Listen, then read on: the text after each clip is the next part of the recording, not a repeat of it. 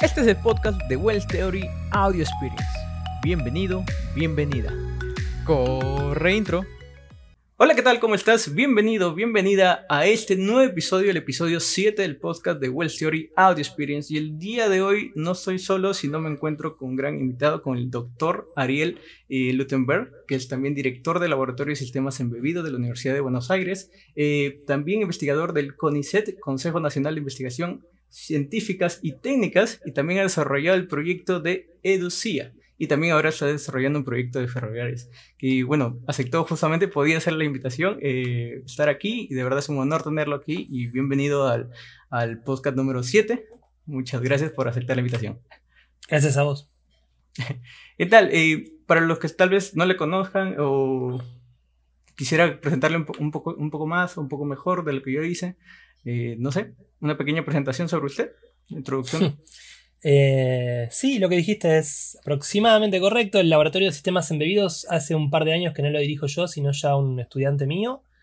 Pero está bien, soy parte del equipo de trabajo. El proyecto en sí, el nombre no es EDUCIA, sino CIA, Computadora oh, Industrial Abierta Argentina, pero EDUCIA es la placa educativa que más se ha extendido, con lo cual también es, es apropiado. Y, bien, creo que eso que mencionaste es correcto. Y bueno, lo que se puede agregar también en todo caso es una de mis principales tareas hoy en día es em, junto con Pablo Gómez la, dirección y coordinación en forma conjunta de distintos posgrados en la Universidad de Buenos Aires, en la Facultad de Ingeniería, bueno, uno de los cuales vos sos alumno, que son posgrados en sistemas embebidos, Internet de las Cosas, inteligencia artificial y la combinación de ellos en distintas maestrías y demás, ¿verdad? Así que. Eso. es genial. y mi primera pregunta sería: ¿por qué estudió ingeniería electrónica? Mm, qué pregunta. Eh, bueno, en la escuela secundaria yo había estudiado técnico en electrónica. Y cuando terminé, aunque parezca curioso, estaba entre sociología e ingeniería. Eran las dos alternativas y ambas me gustaban mucho y y bueno, pensé que quizás podía mm, estudiar ingeniería como para tener un ingreso económico más rápido mientras estudiaba, trabajando algo de eso y luego poder de a poco ir estudiando sociología y bueno, finalmente nunca estudié sociología, solo estudié. Claro. Pero, pero siempre fue el gusto de, de programar, de armar, de desarmar cosas o... Sí, sí, sí, sí, sobre todo de, armar cosas de niño con mecanos, piezas así metálicas, bien, bien de los años 50, una cosa así que había por ahí, después con unas piezas plásticas más, más livianas, eh, pero sí, en, casa arreglando cosas o rompiendo, no sé, de niño. Eh, quizás no tanto programando, programando después más tarde en, en la facultad, no, en la escuela secundaria también, programando algo y en la facultad, sí, sí, sí, hasta cierto punto, después ya eh, apenas me doctoré, ya empecé con tareas más de, organización y de gestión de, grupos de trabajo y creación de, eventos y posgrados y actividades y, dejé bastante de lado lo que es la, la programación y curiosamente la retomé ahora con la escritura de, un libro que estamos haciendo junto con Pablo Gómez y también Eric Pernía y que bueno, espero que salga pronto, vamos a hacer ya tiempo y, bueno, para poder escribir el libro y, probar los ejemplos y hacer mejoras, cambios y cosas, retomé la programación, entonces hice ese recorrido. Ah, genial. Ya, ya me contará un poquito más sobre su libro. Eh, quería consultarle, es el doctor. ¿Cómo así? A mí, por ejemplo, cuando dicen doctorado, me parece como que un, paso bastante grande, bastante fuerte, ¿no? Con la especialización ya me siento como que un poco, como tantas cosas, un poquito abrumado. El, doctorado, ¿cómo, ¿por qué es que lo llega a estudiar y, si es tan difícil como se ve o como se escucha? Es una pregunta, bueno, son muchas preguntas en una y hay varias cosas para mencionar.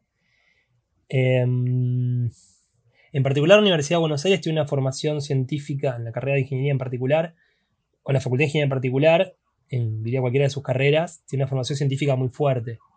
Es una carrera relativamente larga que, demora por lo menos seis años en completarse y hay mucha formación de matemática, de física y demás. Eh, yo ya cuando estaba estudiando había conseguido una beca para hacer mi trabajo final, la tesis de grado. Y, bueno, ya estaba en un grupo de investigación, que en realidad era cuestiones de optoelectrónica más que nada.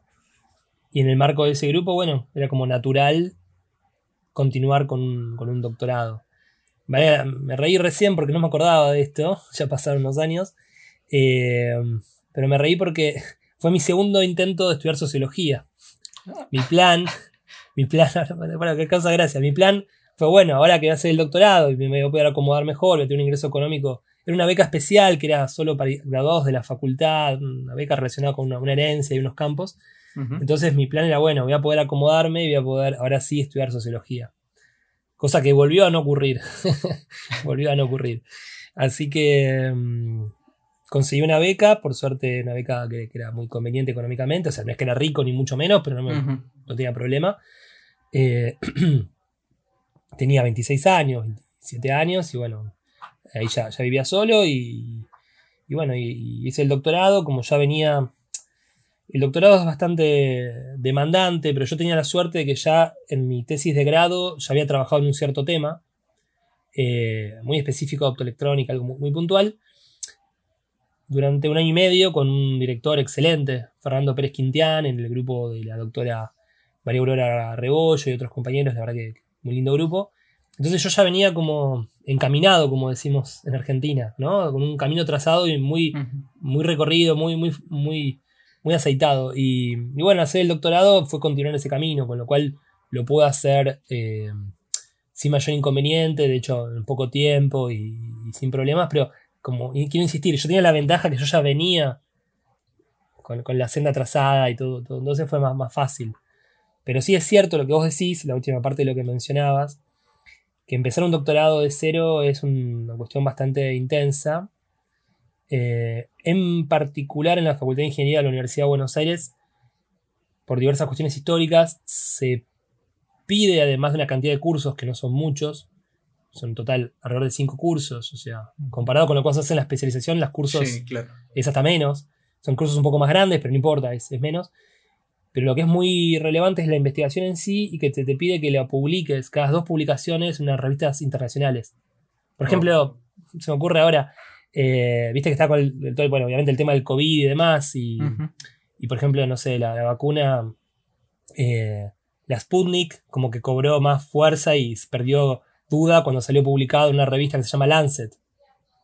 ¿no? Eh, entonces es como un lugar donde si vos publicás ahí, lo revisaron gente muy prestigiosa y lo que hiciste indudablemente es bueno. Eh, en general, bueno, hay excepciones, pero en general es así. Entonces lo que quiero decir con esta historia es que para recibirte de doctor tenés que tener dos de esas publicaciones. Y llegar a tener dos de esas publicaciones no es imposible, pero tampoco es trivial, porque por más que hagas algo, tenés no solo hacer algo que esté bien, sino que además otra gente tenés, que escribirlo correctamente de manera tal que en calidad, en contenido, en presentación y todo, y además los revisores que no, saben quién sos, no ven tu nombre ni nada, y ni vos ves, los de ellos, que se llama una revisión ciega o doble ciego, tienen que considerar que tu trabajo es bueno. A veces hay cosas particulares, nichos donde hay mucha competencia, entonces, pero sin pensar en nada raro, que de hecho fue mi caso, bueno, requiere mucho trabajo y mucha dedicación para poder publicar. Esa es la parte más intensa. Y completando lo que vos decís, también para agilar con todo lo que venimos charlando, está previsto en la Facultad de Ingeniería de la Universidad de Buenos Aires que si vos haces una maestría, el paso al doctorado sea más corto. Simplificando la explicación, en vez de cinco cursos tenés que hacer dos o tres. Y se supone que ya venís con un cierto camino, con lo cual hacer las publicaciones no va a ser tan difícil. Entonces nosotros justamente en los posgrados hicimos ese plan de, que está explicado en la página web, que vos podés hacer la especialización un primer año, si te gusta, terminaste, tenés un título y si querés te vas a tu casa. Decís, bueno, me cansé, está bárbaro, ya me sirve, puedo trabajar, hacer lo que quiero, mi emprendimiento, lo que fuera, y bueno, me voy. Si estás entusiasmado, haces un año más, digamos, que haces la maestría. Y si seguís entusiasmado y ya venís recorriendo el camino pensando en el doctorado, puedes seguir con el doctorado. Por ahora tenemos dos alumnos, solo dos, que han eh, recorrido ese camino. Eh, y bueno, funciona muy bien. O sea, ellos dos están eh, uno desde el principio yo sabía que era hacer el doctorado, así que entró en ese camino, ya sabiendo que iba para ahí. Y el otro, bueno, se fue acomodando en el camino y también viene lo más bien. Así que bueno, es una forma más, más suave, como de a pasos. Es el mismo recorrido, pero como de a pasos. Va llegando más de a poco. Sí. Wow. Eh, sería, sería interesante, la verdad. No sé si haría un doctorado yo, pero cuando comencé la especialización, la verdad que no pensaba hacerla, pero ya estoy aquí. Pero bueno. Eh, otra pregunta. Usted está muy enfocado en lo que es sistemas embebidos, ¿no? Eh, sobre todo con, con, las plaquitas, la CIA, la Lucía. Y ¿cómo, ¿cómo, es que así dice, decide ingresar justamente a esa área de sistemas embebidos y no tal vez a otras áreas? Es una linda pregunta también. Eh, bueno, yo en realidad estaba trabajando, haciendo mi, mi, tesis de grado, mi trabajo de doctorado en optoelectrónica. Unos sistemas con láser para medir desplazamientos y qué sé yo. Em, que se llaman codificadores ópticos. Pero en definitiva láser con sensores y demás. Pero a la vez tenía algunas cosas que, quería hacer, algunos desarrollos, algunos proyectos y cosas que, bueno, muchos ingenieros, por no decir todos, tienen la inquietud de, hacer un equipo o algo, un emprendimiento. Y me encontré con que lo que había aprendido en la facultad no, no, me servía. O sea, yo no podía aplicar lo que no, no, no, no tenía manera. Estaba muy lejos de poder desarrollar un equipo comercial con lo que había estudiado en la facultad. Entonces, bueno, me pareció que era interesante empezar a hacer un curso una materia lectiva, yo ya era docente en ese momento, y hacer un curso lectivo sobre sistemas embebidos. Y fue muy curioso porque en el curso lectivo empezó a venir gente de otras universidades, de distintas universidades, y también de empresas, e incluso algunas personas de empresas importantes, empresas que en Argentina son conocidas como INVAP y otras. Entonces es como salvando las escalas, Zimbabwe es como, no sé, ATT o algo así, una empresa tecnológica fuerte. Bueno, ATT es vieja, pero empresa, una empresa grande en Argentina que hace satélites, que hace reactores nucleares. Y tener de pronto un alumno de INVAP eh, estudiando en un curso lectivo nuestro de grado y gente de otra universidad, bueno, nos dio la pauta de que, era atractivo y a la vez, como era algo muy, muy a pulmón, digamos, que lo hacíamos empujando a nosotros como, como podíamos. Eh, en mi caso era una materia que daba porque yo quería, no estaba obligado a darla, y otros docentes que colaboraban también y no cobraban por eso. O sea, ninguno cobraba por dar esa materia. Entonces empezamos a ver que si había gente que estaba dispuesta a pagar, era una forma de poder pagar a los docentes.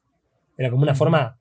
Un docente puede dar clase una vez a honor, quizás dos, pero llega un momento que, quizás no. Y aparte no es justo, ¿no? O sea, y además las empresas podían pagar. Y bueno, empezamos a hacer un. como ofrecerlo como curso de posgrado eh, un curso suelto de posgrado, a la vez...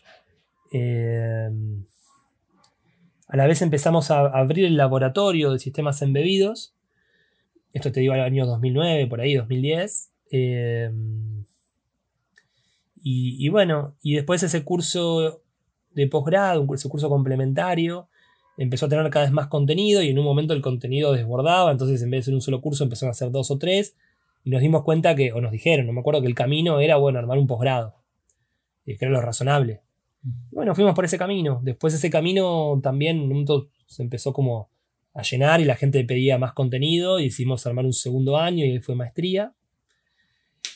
Y después, ya trabajando con los sistemas ferroviarios, em, lo que hacíamos de sistemas embebidos estaba bien, era correcto, funcionaba, pero empezamos a, bueno, a conectarlo, o mejor dicho, ya veníamos conectando el Internet, que no era una novedad. De hecho, a mí cuando hace unos años, no sé cuánto, por decirte algo, siete años, ocho años me decían Internet de las cosas, a mí me parecía que era como un nombre comercial que no tenía ninguna, ningún asidero con la realidad. Era, si yo conecto cosas a Internet, ¿qué tiene Internet de las cosas? Pero claro, yo no había, al no experimentarlo, yo no había entendido las particularidades, de las tecnologías que una cosa era enviar un dato por internet a alguien y que recibe un dato, es una dificultad, pero cuando mi sistema escalaba y tenía cientos de sensores que mandaban datos todo el tiempo y los tenía que almacenar en un servidor y de alguna manera graficarlos y, guardar la seguridad y demás, ya había ciertos problemas por menores que parecían que, que, ya eran una dificultad enorme y nunca los había considerado. Cosas, hasta cosas, voy a hacer un ejemplo muy tonto, para hacer un gráfico. Cuando yo tengo almacenada la temperatura de, una locación cada 10 minutos durante un año. Así la cuenta, son miles y miles de mediciones y de pronto tengo 600 píxeles y tengo que, resolver, bueno, ¿qué pongo en esos 600 píxeles? Porque tengo miles de mediciones. Y es un ejemplo muy tonto, pero hay problemas que solo se aprecian cuando escalan. Cuando el problema se hace grande y no tiene que resolver las cosas de otra manera. Si no, uno los hace andar las cosas, pero. Y no tiene un. Quizás no muy bien, pero funciona. Bueno, empezamos a darnos cuenta que había un expertise que no. que conseguíamos una persona que supiera de, bases de datos y fuera muy buena en eso, tuviera experiencia. Conocíamos personas que supieran de, transmisión, protocolos, todo y ciberseguridad y fuera muy buena en eso. Conseguíamos gente que era buena haciendo desarrollo de aplicaciones y era buena en eso. Pero no conseguíamos gente que supiera de todas esas cosas juntas y que si yo le daba un embebido me resolviera todo el problema de punta a punta. hacer que la transmisión de datos fuera segura y eficiente, hacer que los datos se almacenen de forma correcta y adecuada en donde corresponda, y hacer que los datos se, grafiquen, se visualicen, se haga una aplicación en forma adecuada, que, no es que haga una aplicación para determinado celular o para determinado servidor o para determinada PC, sino que haga de una manera profesional que después yo le digo dónde quiero que, que se ejecute, pero es lo mismo, sea una app o sea entonces ahí surgió la idea de formar a alguien en el exterior. Pensamos en mandar a alguien en España, en particular, que tenía muchos posgrados en Internet de las Cosas. Cuando empezamos a ver los contenidos, lamentablemente en, ese momento para nosotros no, conseguimos nada que nos fuera útil. Y bueno, optamos por armar nuestro propio posgrado. O sea, armar un esquema de empezar a formar a la gente. Y la verdad que fue, fue atractivo y la gente se anotó y demás. Y bueno, después empezamos a articularlo con la carrera de embebidos. Eh, que uno puede hacer embebidos y después internet las cosas, internet las cosas y después embebidos. Y bueno, el año siguiente eh, surgió, no por necesidad, sino por ver cómo se estaba moviendo la, demanda o, el mercado, por llamarlo de una manera, la idea de inteligencia artificial, porque eh, trabajando con ARM y viendo un poco las cosas que había, nos dimos cuenta que, que la temática de inteligencia artificial era como muy, no sé, está, está totalmente presente cada vez más y más cerca de los embebidos y a entender las cosas. Eh, y bueno, y también empezamos a agregar esa parte y bueno, creo que no vamos a agregar más nada porque ya son muchos cursos, muchas cosas, mucha gente que, empieza a hacer uno, el otro y, se convirtió en un posgrado muy... con un conjunto de posgrados articulados entre sí muy grande. Y por lo menos por ahora queremos consolidar lo que tenemos más que crecer. Ah, genial, genial. Me gusta. Eh, ¿Por qué eh, hay una pregunta, tengo varias, eh, pero justamente hablando de sistemas embebidos, no sé, eh, ¿cree que tal vez necesitamos enfocarnos más en sistemas embebidos? lo que voy es, no sé, yo, bueno, acá debe ser en mi país, en Perú siento que no hay tanto desarrollo de sistemas embebidos, o el que cree en sistemas embebidos piensa tal vez en una licuadora, en cosas muy, o que lo menosprecia, mejor dicho. ¿Cree que deberíamos enfocarnos tal vez más en sistemas embebidos para el desarrollo de algunas cosas, mayoría de cosas? Mm, sinceramente creo que, eh, esas cosas, más que la opinión personal de uno, uno debe, bueno, son algunas de las materias mías, lo, explico, en alguna materia del segundo año, en gestión de la tecnología e innovación lo explico y ahí explico un poco cómo se... metodologías para, para, para establecer criterios de decisión y en base a esos criterios, no diría objetivos, pero sí ordenados, claros, que se, dicen cuáles son, hacer algún tipo de, ponderación, de métrica, de puntaje y decidir, bueno, entre distintas alternativas. Entonces, una alternativa puede ser enfocarse en sistemas embebidos a, nivel, no sé, de país. Habría que ver, bueno, cuáles son las ventajas. Por ejemplo, la generación de puestos de trabajo, el ahorro de divisas, no sé, el impacto a nivel federal en todo, todo el país. Bueno, los parámetros que quieras y compararlo con otras tecnologías. La, probabilidad de éxito. ¿Está bien? Eh, creo que eso. Habrá lugares donde por alguna razón. Pasa, el sistema embebidos también es algo muy amplio. Entonces, el sistema embebido tiene sentido cuando le das algún valor que probablemente lo genere un diferencial respecto a lo que hacen en otros lugares del mundo, porque muy probablemente si hagas determinadas cosas, si es un commodity a nivel internacional, sea difícil que puedas competir en precio. Quizás puedes cerrar la frontera, que es una alternativa que se podrá considerar válida en algún caso, pero también tiene sus problemas, entonces, bueno, claro. en otras dificultades. Eh, en otro tipo de, cuestiones que, son de mucho más valor agregado, por ejemplo, yo me a la parte ferroviaria, bueno, pero no es, si bien el valor agregado es enorme, los precios de, los sistemas son elevadísimos, realmente elevadísimos, para que tengas una referencia, para que tengas una idea, un coche, un, un automóvil particular, digamos, cualquier marca, pequeño, uno sencillo, digamos, que, pero que anda, no sé, a 150, 180 kilómetros por hora, tiene aire acondicionado, airbag, ABS y todo, pero pequeño, eh, modesto y demás, el más, costará más o menos 10 mil dólares. Eh, Mientras que una, un coche ferroviario, o sea, una formación, ¿no? Lo que vulgarmente se llama vagón, pero donde van los pasajeros, digamos, no, la, mercadería, eh, que por ejemplo quizás soporta, eh, que sí puede viajar unas 50 personas, cuesta del orden de un millón, dos millones de dólares. O sea, entre 100 y 200 veces más. Y en un auto pequeño pueden viajar 4 o 5 personas, en este pueden viajar unas 10 veces más, ponerle que paradas un poco más, pero ¿por qué cuesta 100, 200 veces más? Bueno, tiene sus razones, etcétera. Y es interesante, pero cuando vos querés meterte en ese nicho y empezás a darte cuenta de las dificultades, las cuestiones de seguridad, eh, bueno, un montón de cuestiones, te das cuenta, bueno, por qué cuesta tanto más caro. Entonces, quiero decir, en distintos lugares habrá distintas razones por las cuales hacer determinados desarrollos de sistemas embebidos u otros, o no hacer ninguno y apostar por otra cosa, biotecnología, o apostar, no sé, por lo que fuera, digamos, o siendo al extremo, apostar por un desarrollo de un producto primario, no sé, vender vacas, no sé. Pero quiero decir, eso surge de determinadas decisiones y criterios, más allá que después a mí me pueda gustar más o menos que, en el país se desarrolle más determinado tipo de, de, industria o, de, puestos de trabajo. Obviamente yo tengo mi perspectiva, ¿no? Yo tengo mi, corazoncito, pero metodológicamente uno tiene como que establecer pautas de decisión y criterios de trabajo. Eh, muy, muy interesante, no lo había visto así, la verdad. eh, tengo una pregunta. ¿Cómo así nace la, la EduCIA o la CIA, en este caso? Yo tengo acá una, la EduCIA. ¿Cómo es que así nació el proyecto? Bueno, es una pregunta interesante también. Habíamos comenzado... Bueno, vale la pena contar la historia. en el año 2013, creo que a principios de 2013, por ahí si no me equivoco mal, eh, En Argentina había un proceso con aciertos y errores que, buscaba industrializar el país. ¿no? Bueno, Argentina, como muchos países, está muy dividido políticamente. Yo también tengo mi perspectiva personal, pero tratando de contar la historia lo más eh, objetivamente posible, si es que eso se, valga redundancia, se puede hacer. Bueno, y en ese contexto, una decisión que había era, digamos, limitar mucho las importaciones y alentar de distintas maneras a que se fabrique en el país la tecnología.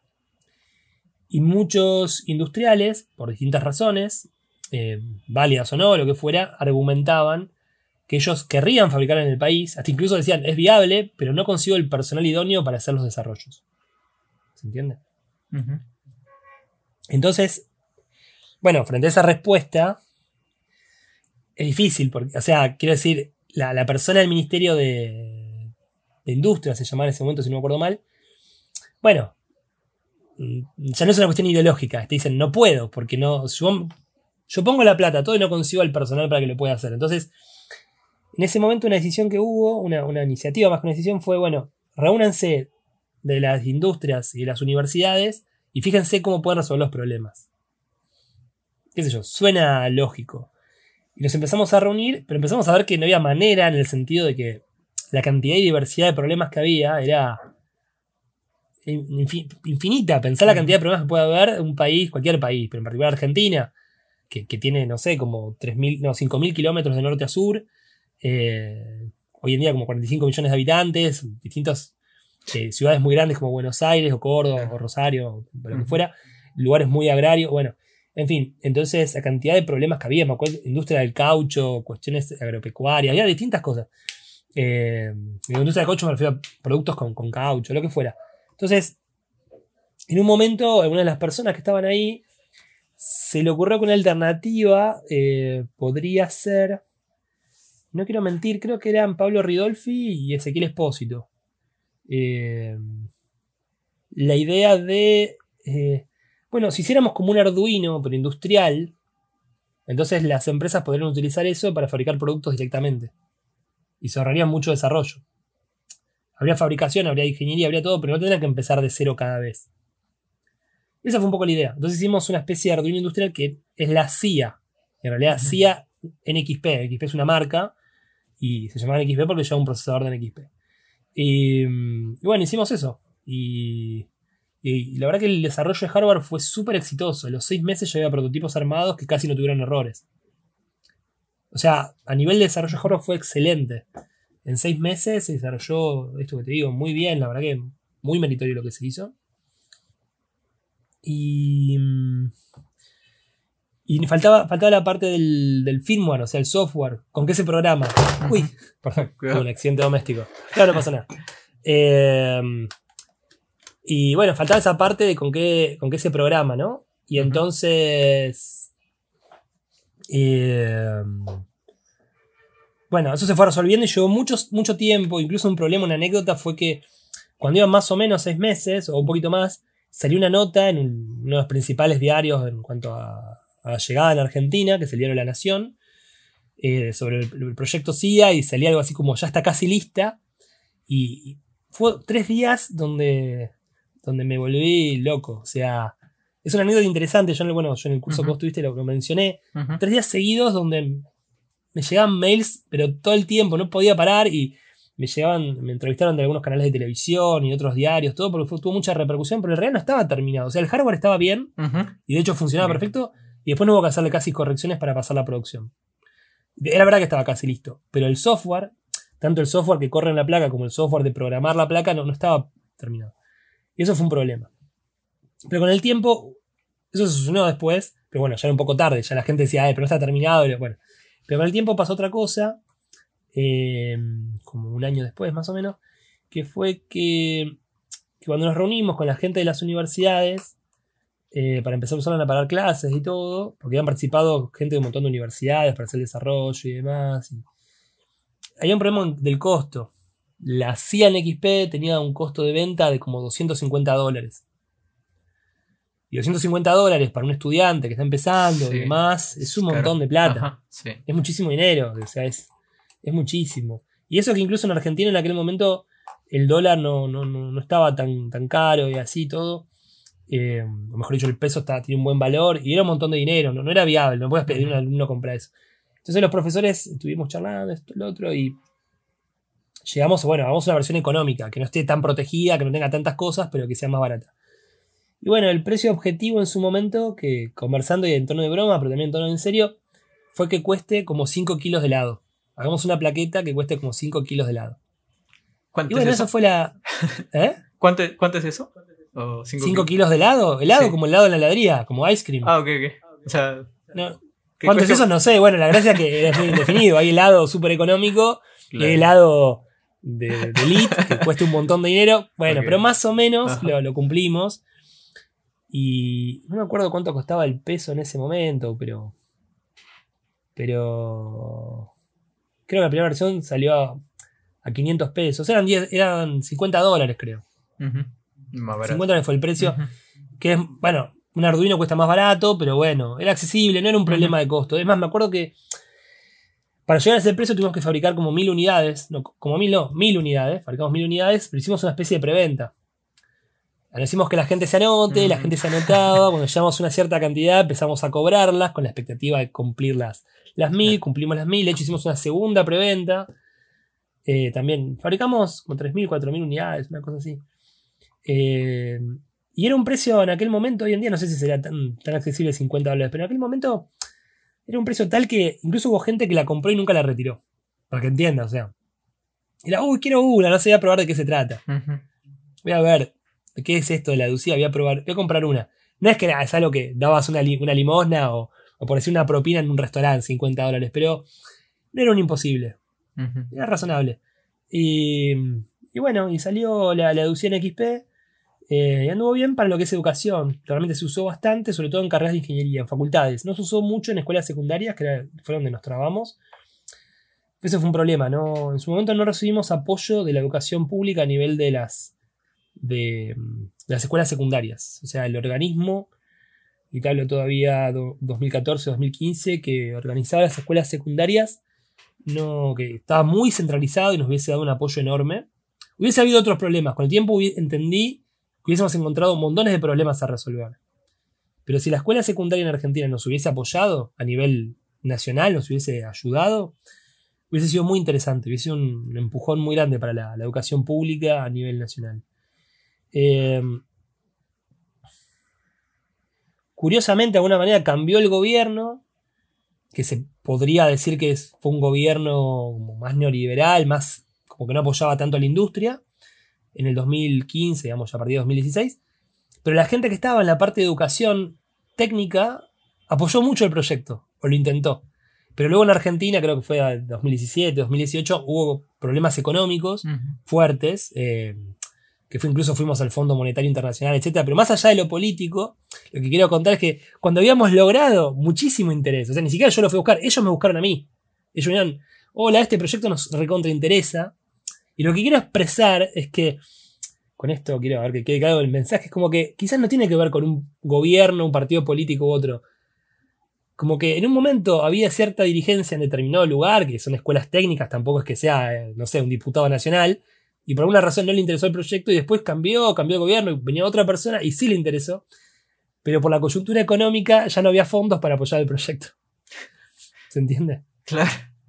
En un momento hubiese habido fondos suficientes y de hecho se hacían otros proyectos re interesantes, muy buenos, pero nuestro proyecto no les interesó. Y en otro momento, cuando les interesó muchísimo, decían, este es el proyecto, el proyecto es una maravilla, lo vamos a apoyar en todo el país, en todas las escuelas técnicas de todo el país. De hecho, llegamos, llegamos para, avanzar en el proyecto a formar, eh, no sé si cientos de profesores, pero muchas decenas de profesores de varias provincias, porque les recontra interesaba, pero con apoyo de, fondos públicos y todo. Y me parece que estaba bien hecho, pero no... Después se congeló todo. Y bueno, así que un poco el proyecto quedó congelado ahí y después, bueno, lamentablemente se fue. No, no, no, no pudo escalar. No pudo escalar. Y. No, sé si te sirve que te cuente un poco más, porque creo que puedo continuar la historia con algo que creo que es interesante. Bueno, un poco lo que, lo que nos faltó. Justo iba a preguntar. Como te digo, resumiendo. ¿Cómo? Justo iba a preguntar eso, ¿qué es lo que falló ahí? claro, lo que falló fue un poco. Por un lado, no logramos como continuar con, la parte de educación, pero llevamos bastante. Todo lo que son facultades de ingeniería electrónica, o sea, facultad de ingeniería en Argentina, donde se ingeniería electrónica, hubo un momento donde la enorme mayoría utilizaba la UCIA. Casi, no sé si serían 50 carreras de ingeniería electrónica en Argentina o carreras relacionadas con ingeniería electrónica, 40, 45 usaban la UCIA. Es un montón. Y era razonable y estaba, era una decisión lógica. Después quizá con el tiempo, por una cuestión de costo y acceso, que eso bajó o no, pero, pero eso no, no funcionó mal. Como te digo, no logramos ingresar a las escuelas secundarias por lo que te expliqué, pero donde claramente fracasamos, a mi modo de ver, fue en ingresar a la industria. Y nosotros creo que lo que pasó fue que consideramos que íbamos a poder acercarnos a la industria llevándoles una solución. Dicen, bueno, acá está una solución y ustedes hagan lo que falta para completar el producto. Nuestro esquema, eso es como, yo tenía un dibujito muy simpático, que bueno, a la gente le gustaba, que era de un lado, bueno, había una escalera muy larga, ¿no? Imagínate, como si te dijera, no sé, 14 pisos. Ok. Y había una persona que estaba en el segundo subsuelo. Entonces vos decís, bueno, el segundo subsuelo, el piso 14 te desanima. Entonces la persona estaba con una carita triste. Y de otro lado, era como la misma escalera y la persona estaba en el anteúltimo piso. Perdón. Entonces es como que la gracia era, bueno, si ya estás en el anteúltimo piso y mirás con otra cara y llegás. Entonces nuestra expectativa era que Llevando una solución muy acabada, bastante avanzada, la industria la iba a tomar y la iba, a usar. Y eso no fue así. Y con el tiempo, bueno, eso dejamos de empujarlo por diversas razones. Eh, en el posgrado de embebidos y en los demás posgrados al día de hoy, inteligencia artificial y todas las cosas, fuimos armando un programa de articulación con la industria. Muy de a poco. Al principio fue una empresa que propuso un proyecto, bueno, le ofrecimos a un estudiante, salió mejor, salió peor, después de hecho no sabíamos cómo había salido. Algunos no lo terminaba, otro lo terminaba, bueno, tenía mucha variación. Y en un momento empezamos a ordenarlo, a organizarlo, a medirlo, y empezamos a llevarlo adelante. O sea, explico un poco mejor la idea. Cuando empieza el posgrado alguien, tiene que tener un trabajo final. A diferencia de otros posgrados, que el trabajo final se define cuando ya terminaste, lo cual tiene su lógica, porque recién cuando entendés todo, mucho del tema, te propones qué vas a hacer. El problema de esa idea es que ya ahí no tenés más tiempo. Ya es como, bueno, ya estoy cansado, ya estudié todo, no voy a empezar un proyecto que me lleva un año, dos años. Entonces, cuando empezamos a hacer el proyecto al principio, la gente lo empezó a completar. Y la gente venía y alguno me decía, ah, sí, yo, no sé, mi trabajo final de ingeniería hice este proyecto. Lo quiero continuar porque me entusiasmé. Otro venía y decía, bueno, eh, yo trabajo en una empresa que, que, estamos haciendo este equipo. Si lo puedo hacer este equipo, me permitirían, ellos me, me, costearían el posgrado incluso, o me pagarían los materiales, o me dejarían usar tiempo del trabajo. Eh, otro decía, bueno, quiero hacer un emprendimiento, bueno, lo que fuera. Y eso lo, hacía ya desde el principio, al comenzar el posgrado, lo, lo empezaban ese proyecto. ¿Se entiende? Entonces la ventaja es que la persona mientras iba estudiando, en, muchas de las materias iba haciendo una parte de su trabajo final. Y eso lo que dio como, como, ventaja es que los proyectos eh, se, completan. De hecho, en Argentina hay una, evaluación que se hace del Estado Nacional para acreditar los posgrados, que nos comentaban que en general alrededor del 20-25% de, de las personas que hacen un posgrado, por no ser ingeniería, ingeniería, finalizan el posgrado porque la mayoría no termina el trabajo final. En nuestro caso, el 85% más o menos de los que hacen el posgrado termina el trabajo final. O tenemos un número altísimo. Y en un momento se nos ocurrió ordenar la vinculación con las empresas. Y empezar a hacerlo en forma. Con un proceso. ¿Viste cuando te dicen esto está, no sé, tiene un proceso, está normal, eh, certificado ISO 9001, está como normalizado. Hay como mm. una secuencia de pasos que se hacen en forma bien ordenada. se va haciendo en forma ordenada. Entonces las empresas hacen una propuesta, nosotros la presentamos a los alumnos, cuando están por empezar, los alumnos eligen, se ponen de acuerdo con las empresas, algunas empresas por supuesto no consiguen ningún alumno, otras habían hecho una sola propuesta pero consiguieron dos alumnos que les interesó, entonces terminan haciendo dos propuestas distintas, bueno, así. Y al día de hoy alrededor del, del 20%, 25% de los alumnos que está en el posgrado está haciendo un trabajo final para una empresa. Los que empiezan, los alumnos en general. Entonces hoy en día tenemos alrededor de, 20 trabajos con empresas activos. Y entonces, si te fijas, estamos logrando lo que antes no habíamos logrado, porque ahora los trabajos sí son para empresas. Y ojo, ojo, estoy contando solamente los trabajos de alumnos a los cuales nosotros le presentamos la empresa. ¿Se entiende? Si yo trabajo en una empresa y hago el trabajo para mi propia empresa, que es lo más, lo más frecuente, eso no lo estoy contando.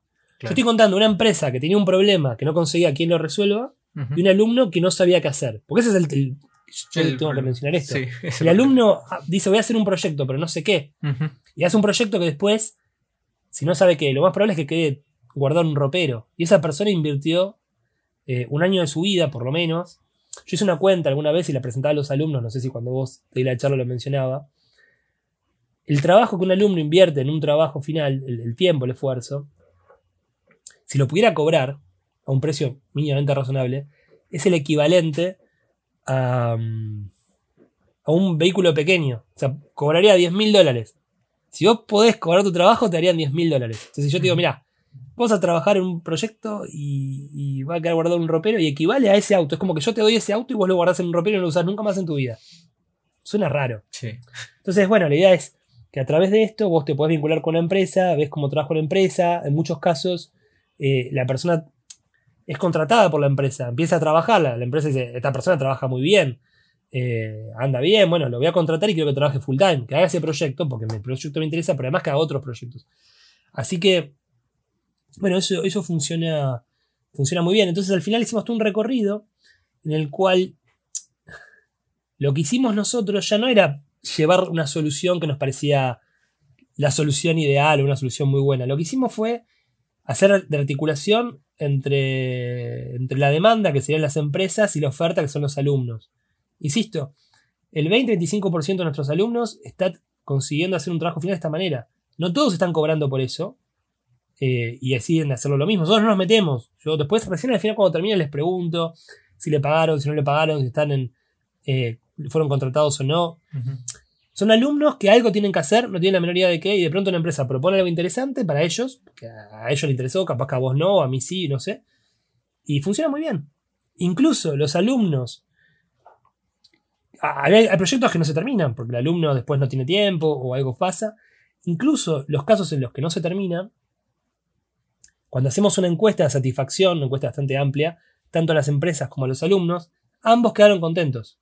O sea, la empresa dice, Está bien, a mí mi alumno no, no, funcionó, no sé, por la razón que sea, pero el programa está bárbaro.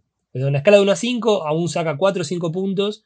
Con las empresas que el alumno trabajó un tiempo, la empresa puso eh, los equipamientos y no funcionó. Y lo del alumno es lo mismo. Si a una empresa, que es mucho menos frecuente, por alguna razón, o, más que nada el alumno no puede terminar el proyecto por lo que sea, el alumno dice, el programa está muy bueno. Entonces, quiero decir, todo este recorrido de vincular industria y academia, que fue todo lo que tratamos de hacer con el proyecto CIA, lo terminamos resolviendo con este programa de vinculación. Y el programa de vinculación es increíblemente económico. O sea, requiere muy pocos recursos. Porque de un lado tenés empresas que ya Lo único que hacen es presentar un documento de dos páginas, diría yo, contando qué quieren hacer. Con un formato, algo bien concreto, bien conciso, algún grafiquito, alguna. De otro lado, alumnos que quieren hacer algo, y bueno, en el medio nosotros que hacemos como de pasamanos. Juntamos todo, los, los pasamos en una carpeta compartida, acceden a eso, lo ven, ellos se ponen de acuerdo. Y después nosotros hacemos un seguimiento mensual. Eh, y nada más. Y cuando el seguimiento mensual son solo dos preguntas, y cuando eso anda mal, como que la, empresa se empieza a quejar, el alumno se. Generalmente se queja más la empresa que el alumno. Pero cuando el alumno se queja, también atendemos eso. Y. Y bueno, los resultados son muy altos, dan de 1 a 5, promedios de 4,5, o sea, muy, muy altos, con muy pocos que tienen puntaje bajo.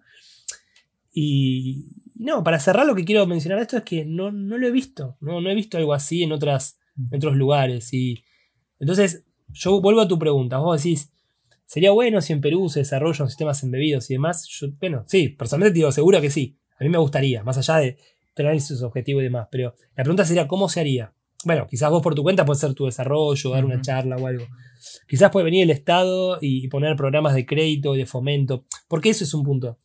Yo las soluciones que he visto, que no es que estén mal, pero es, viene el Estado con la mejor buena voluntad, sin que haya ningún tipo de, de robo, ni, ni, de amiguismo, ni nada, pone programas de crédito y de apoyo a las empresas.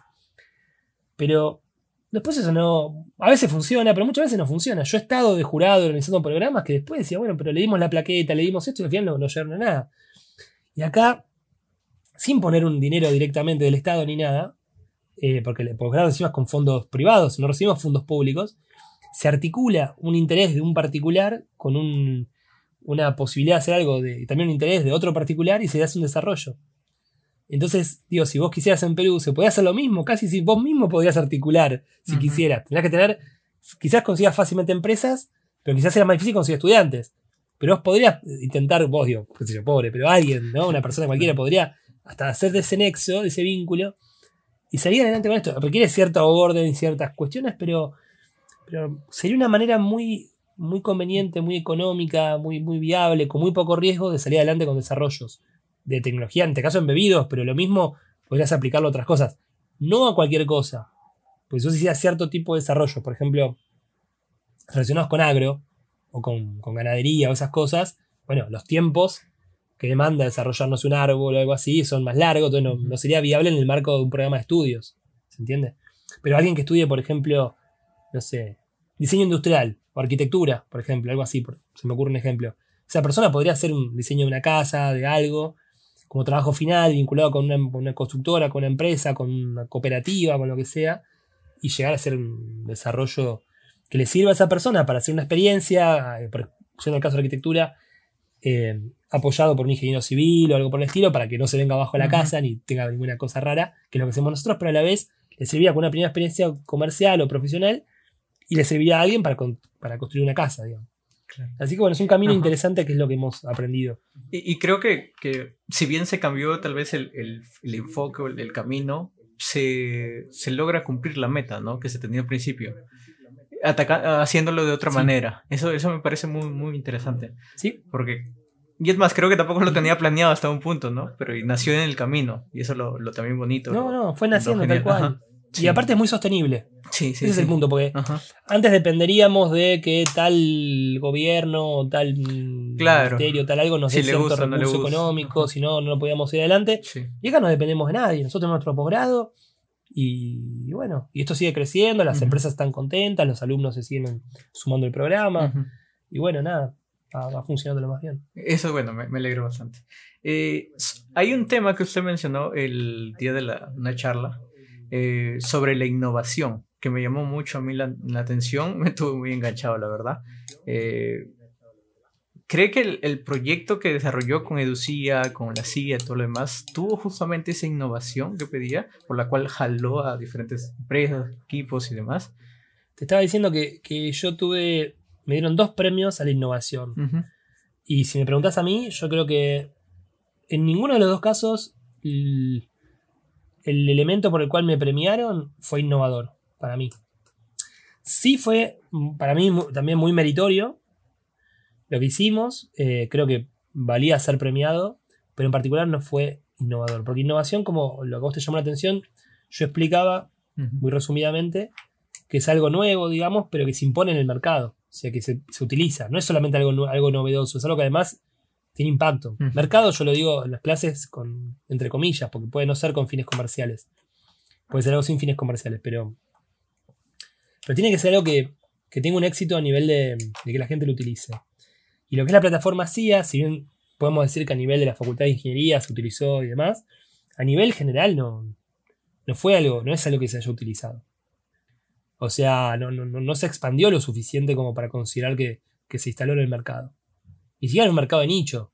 Pues a mí me pasa hoy en día, en una carrera de ingeniería electrónica en la facultad, preguntarle a mis estudiantes antes de, cursar conmigo si conocen el proyecto CIA y me dicen la gran mayoría que no. Los que lo conocen, conocen marginalmente lo que es, ni siquiera me podrían explicar. Entonces, a mí, siendo sincero, me parece que lo que hicimos, como te digo, tiene un mérito muy importante, es muy interesante, una experiencia muy válida, eh, pero no es una innovación. No se consolidó como innovación. ¿Y cree que todos los, eh, los, proyectos, todo lo que se lanza al mercado justamente, necesita esa innovación? O, ¿Cómo? Por, ejemplo, cuando, cuando nosotros desarrollamos un proyecto, tal vez cuando estás haciendo tu tesis, eh, te, dicen, te hacen esa pregunta, ¿no? ¿Y qué cambia? ¿Y qué es innovador? Y en ese momento es cuando, cuando piensas que realmente estoy haciendo. Bueno, es que hay dos cuestiones a resolver que son distintas. La pregunta, mira, es qué cambia. ¿Qué tiene novedoso, si querés? Eso es una pregunta. Ok, sí. Tiene novedoso. Eso es una pregunta. Te puedes responder por sí, por no, esto, aquello, se puede explicar, discutir. Y después, si es innovador para mí, en el sentido formal de la palabra, yo preguntaría, bueno, ¿quién lo conoce? ¿Cuántos se vendieron? Eso sería. Después, pues decís, che, pero esto no. Como que son dos cuestiones separadas, ¿no? Podría, podría, no tener nada nuevo y que lo use todo el mundo. ¿Y cuál fue la, la, innovación? Bueno, quizás la publicidad, si es una publicidad muy particular, que fue atractiva, o, no sé, o algo. Pero no tuvo una novedad en sí el equipo, o el sistema, o el producto. Pero bueno, son dos cuestiones separadas. Entonces, nada, eso. Por un lado tenés la novedad de algo, si es que la tiene o no, y por otro lado, el éxito comercial o el éxito que puede tener algo más allá de que tenga o no tenga novedad. Y, algo que también comentaba era sobre el propósito, ¿no? Cuando usted desarrolla un proyecto, siempre busca un propósito. Se cortó. Sí, no, no, acá estoy, acá estoy. ah, listo, listo. Eh, le, comentaba sobre, un momento la cámara. Eh, sobre el propósito, ¿no? Cuando desarrollaba un proyecto, cuando hacía algo, siempre buscaba hacerlo por un propósito que quería hacer, ¿no? Sí, sí que es muy importante establecer por qué uno, cuál es la motivación, si querés una palabra más coloquial, cuál es la motivación del proyecto. Sí, eso es importante a nivel personal y a nivel organizacional. A veces coincide la motivación organizacional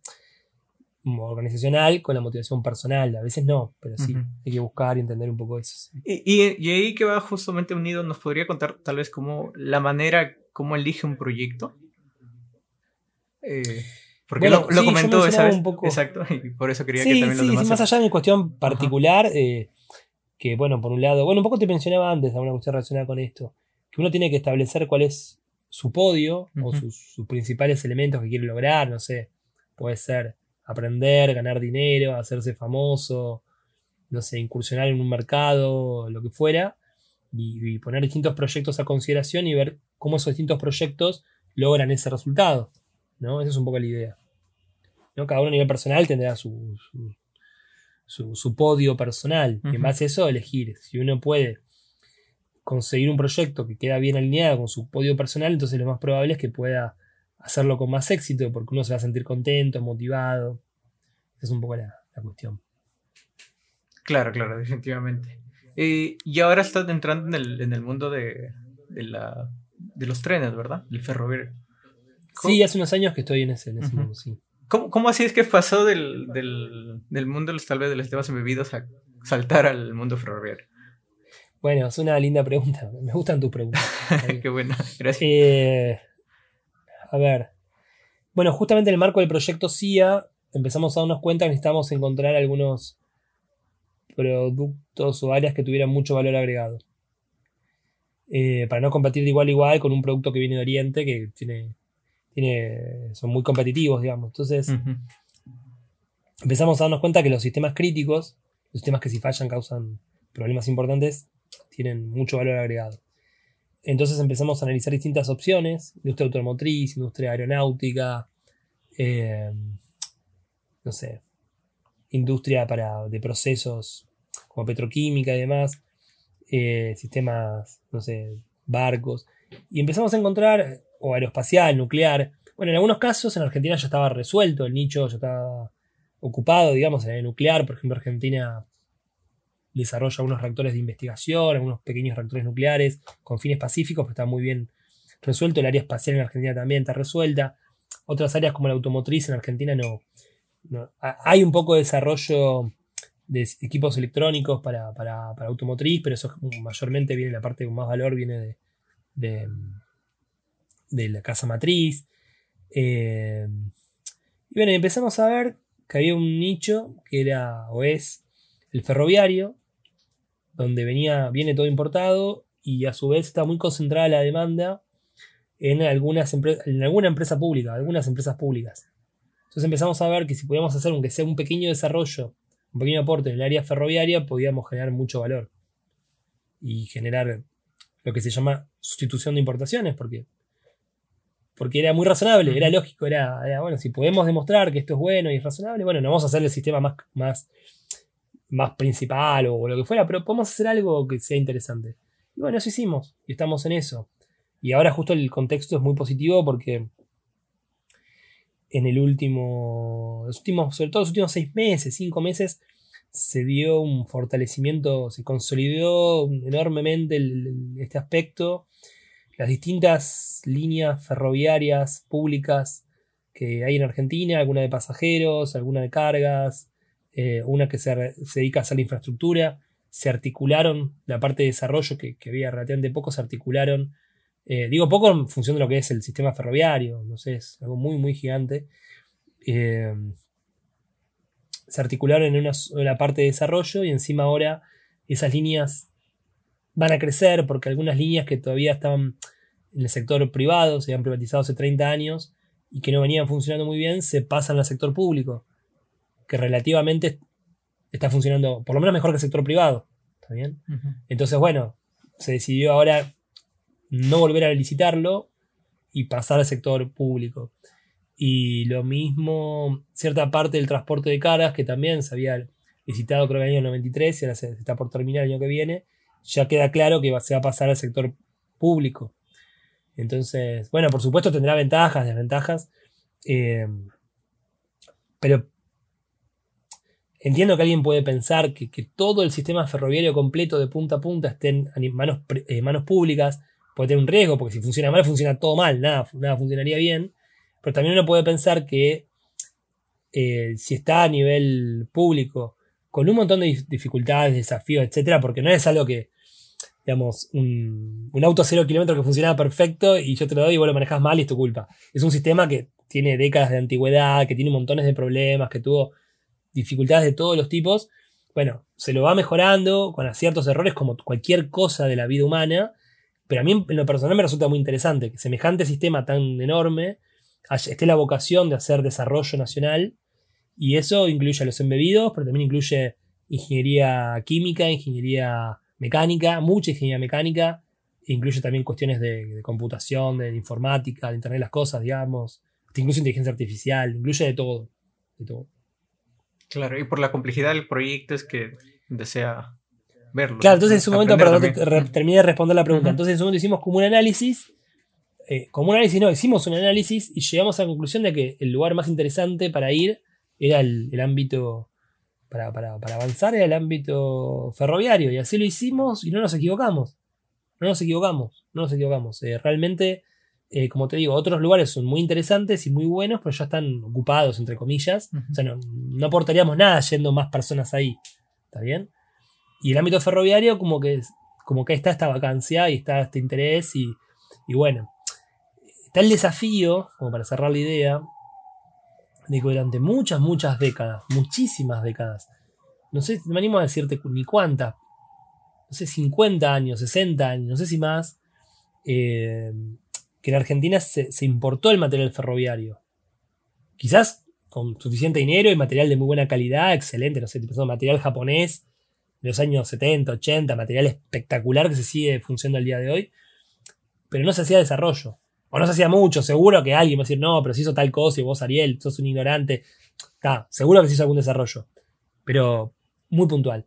Entonces, la, gente que está en el sector ferroviario está acostumbrada a operar los ferrocarriles, no a desarrollar ferrocarriles. O sea, comprar, no sé, sería el equivalente a quien tiene una casa de, de, una remisería, por decirlo de una manera, ¿no? Que, compra un auto y lo usa y vive de eso. Bueno, sería lo mismo. Prestar el servicio de mover carga, de mover personas.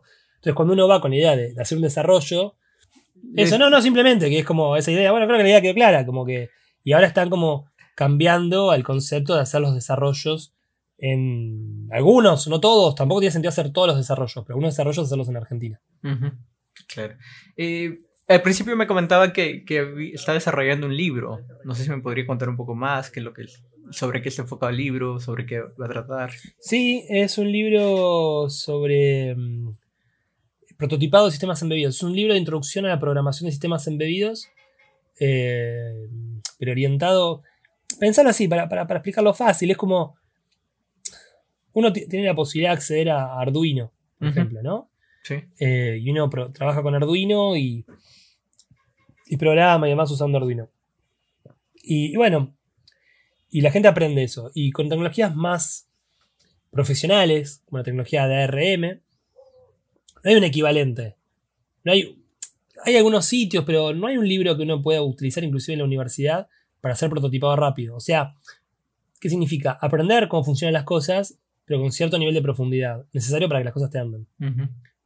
Pero que a la vez no te pase lo que nos pasó a muchos, quizás a vos también, que estudiaste 4 o 5 años y cuando recién en el último año te contaron cómo hacer para, para que, no sé, un, un microcontrolador lea un sensor de temperatura o algo por el estilo y que lo muestre un display. Entonces, decís, bueno, pero quizás no es que esté mal o que esté bien, es una opción, la opción tradicional, pero bien podrían pensar el enfoque al revés. Sea, el enfoque tradicional es el enfoque, el enfoque bottom-up.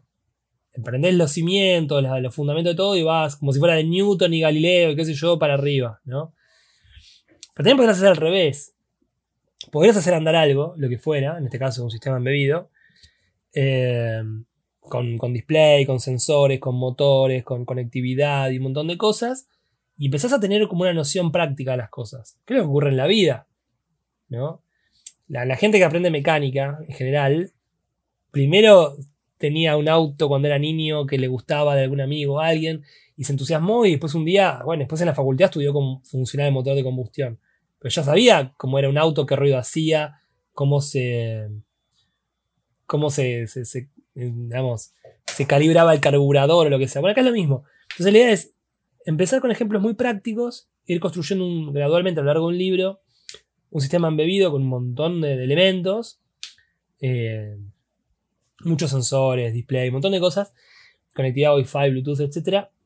Y a medida que uno va conectando todo eso, va aprendiendo.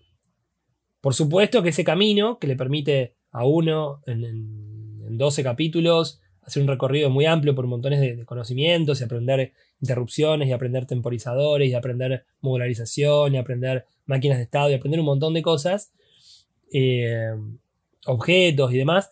Bueno, tiene su particularidad. La ventaja es que uno va a llegar a hacer cosas muy interesantes, pero a su vez de los fundamentos uno va a conocer lo mínimo. Quizás no conozca el registro del procesador, el mapa de memoria del procesador.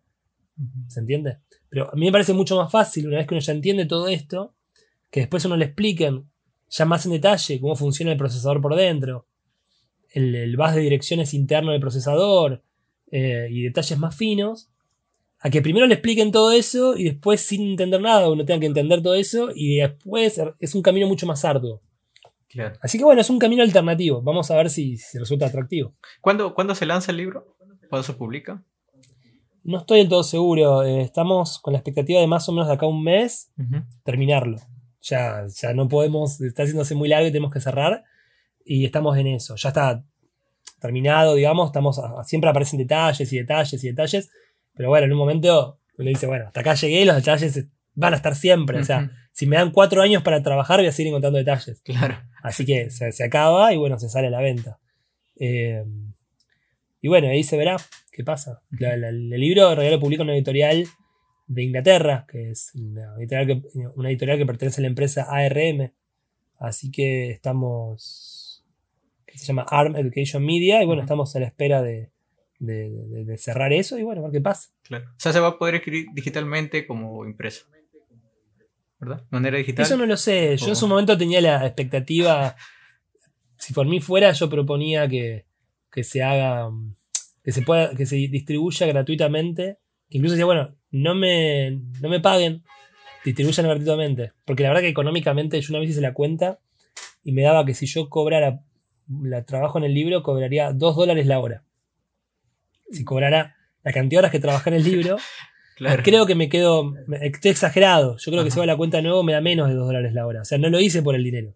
Tampoco pensé que me iba a llevar tanto tiempo, que es un tiempo increíble. Es como esas películas, viste, que te cuentan que, que fueron a filmar a no sé dónde y con un presupuesto de, no sé, 10 millones de dólares o de lo que fuera y, pensaban que lo hacían en cuatro meses y después ya pasaron un año y medio, el protagonista se agarró malaria, gastaron 40 millones, se fue en avión, se escapó porque no aguantaba más, lo fueron a buscar, le suplicaron que vuelva, bueno, todo eso. Bueno, eso fue nuestro libro. Después no sé, se, venderá, no se venderá, alguien lo usará, no lo usará, pero lo que te quiero mencionar es que no lo hicimos por el dinero en sí. Yo lo, lo decía pensando en que se conozca lo que hacemos y poder, bueno, crecer un poco más. Pero bueno, fue una cantidad de trabajo increíblemente muy, muchísimo trabajo. No, sí, me, gusta, me gustaría leerlo, la verdad, desde que me contó este por ahí las clases. Así que poder compartirlo también sería genial. Eh, quisiera hacerle unas preguntas eh, curiosas, más o menos. Si pudiera usted volver en el tiempo, eh, ¿usted haría sociología? O de repente, otra carrera que no sea ingeniería electrónica. Puede ser, no sé, no sé si volvería en el tiempo. sí, no sé cómo. No sé, eh, no lo sé. No lo sé, puede ser. Quizás al día de hoy, si, si tengo que empezar a hacer una carrera de cero, quizás no. No ser ingeniería, probablemente. Quizás sería psicología, ah, posiblemente. También, también. Eh, sería psicología, Claro. Tres cosas que recomendaría a los estudiantes de ingeniería para, para que desarrollen sus proyectos. La más importante quizás es que sean metódicos, que tengan un método de trabajo ordenado, un método de estudio, digamos. Em, casi que sería la única. Casi que sería la única. Casi que sería la única cosa. Em, sí, bueno, por supuesto, después será muy útil tener buenos docentes, buena bibliografía, etcétera, pero yo considero que que sin un buen método de estudio de trabajo y demás es muy difícil. O sea, con el mismo esfuerzo el resultado va a ser mucho peor. Y no importa, puede ser hacer gimnasia, puede ser hacer una dieta, puede ser, no sé, mantener una casa limpia, puede ser lo que quieras. Mantener una, huerta en orden, lo que quieras. O sea, como que, como que ser metódico y ser ordenado es algo muy... es fundamental. O sea, en algo que uno pretende que sea profesional, ¿no? Si vos, en algo que sea amateur o por, por pasión o por, por gusto, hacelo como te gusta, haz lo que quieras, divertite, pasará bien. Pero si vos querés llegar a un objetivo que implica un recorrido tan arduo y demás, bueno, creo que ese orden es completamente fundamental. Ese método. Ajá. Eh, ¿Qué otro proyecto le gustaría desarrollar después de que termine todo lo de la ferroviaria? ¿Qué otro proyecto le gustaría hacer? No, ya, la verdad que me gustaría por un largo tiempo no desarrollar ningún proyecto. es verdad. Terminar el, digamos, estoy muy cansado, terminar el libro y después mantenerlo del posgrado porque es algo que, que, hemos hecho con mucho esfuerzo y nos da muchísimas satisfacciones, muchísimas alegrías, como esta entrevista, por ejemplo, cosas que, aparecen a partir del posgrado, eh, que uno ni se las imagina. Eh, continuar con lo que es la parte de los ferrocarriles, que creo que es un momento excelente y estamos muy bien preparados para abordarlo, reforzarlo, terminar de articularlo. Eh, pero por un largo tiempo no, no quiero encarar nada nuevo. O sea, se me ocurre a mí que podría ser un nicho extremadamente interesante si se terminan de acomodar algunas cosas.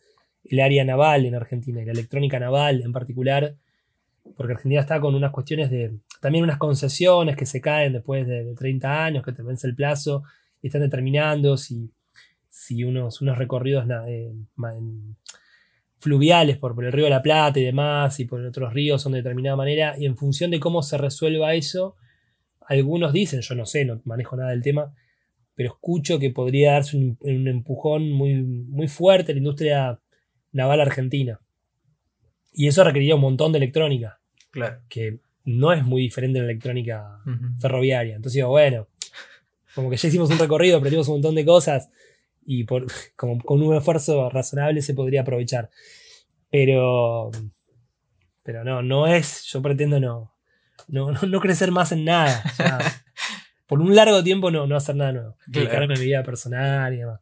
Claro. Descansar en un momento. Ajá. Sí, sin ninguna duda, absolutamente. Eh, ¿Alguna red social, no sé, que maneje, donde lo puedan seguir, tal vez? No, no, prácticamente no, porque estoy todo el tiempo por trabajo conectado con, con, mail sobre todo y, con, WhatsApp un poco y no, ni siquiera LinkedIn, ¿no? Eh, es más, no sé ni cómo se pronuncia correctamente. no, LinkedIn está bien. La tengo ahí. Sí, sí. Ok, la tengo ahí y casi no. De vez en cuando acepto una solicitud porque, porque alguien va a pensar que es descortés que no la acepte, pero, ni lo uso. Claro. no, ni lo uso nada. Ni, Facebook tengo, pero no lo uso desde hace, yo qué sé, ni cuántos años. ¿no? Lo tengo ahí. Eh, Instagram no tengo, ¿no? Mm, no sé. Quiero al revés, bajar mi, carga, mi carga de, cosas. De, conectividad. lo entiendo, lo entiendo. Bueno, de verdad, eh, muchísimas gracias por, por, esta entrevista, por haber dado su tiempo. Eh, de verdad, me aprendió bastante después de todo lo que me ha contado y espero que las demás personas también. Eh, muchas gracias, ¿verdad? Hasta luego y, chao, chao. Nos vemos. Hasta luego. Chao. Muchas gracias por escuchar este episodio. Nos vemos la próxima semana. Suscríbete.